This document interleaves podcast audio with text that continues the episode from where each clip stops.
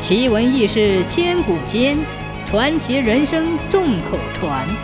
千古奇谈。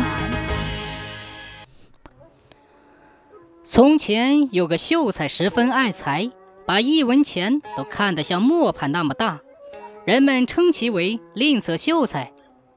这一天，吝啬秀才走路不小心摔了个脸朝天，屁股受伤，痛得很厉害。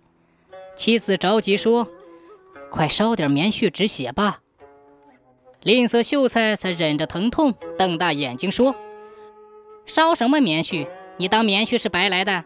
今天烧一点儿，明天烧一点儿，烧完了还得用银子买。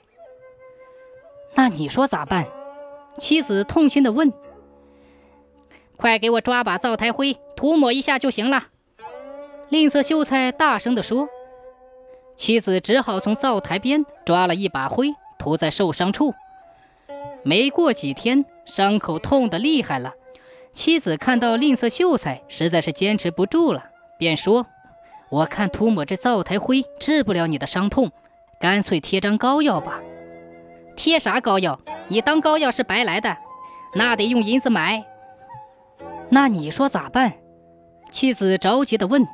“哎呀，你快去路边捡一片最大的杨树叶子给我贴上。”吝啬秀才痛得咧着嘴说：“妻子没有办法，也只好捡了一片最大的杨树叶子。可是杨树叶子在受伤处贴不住。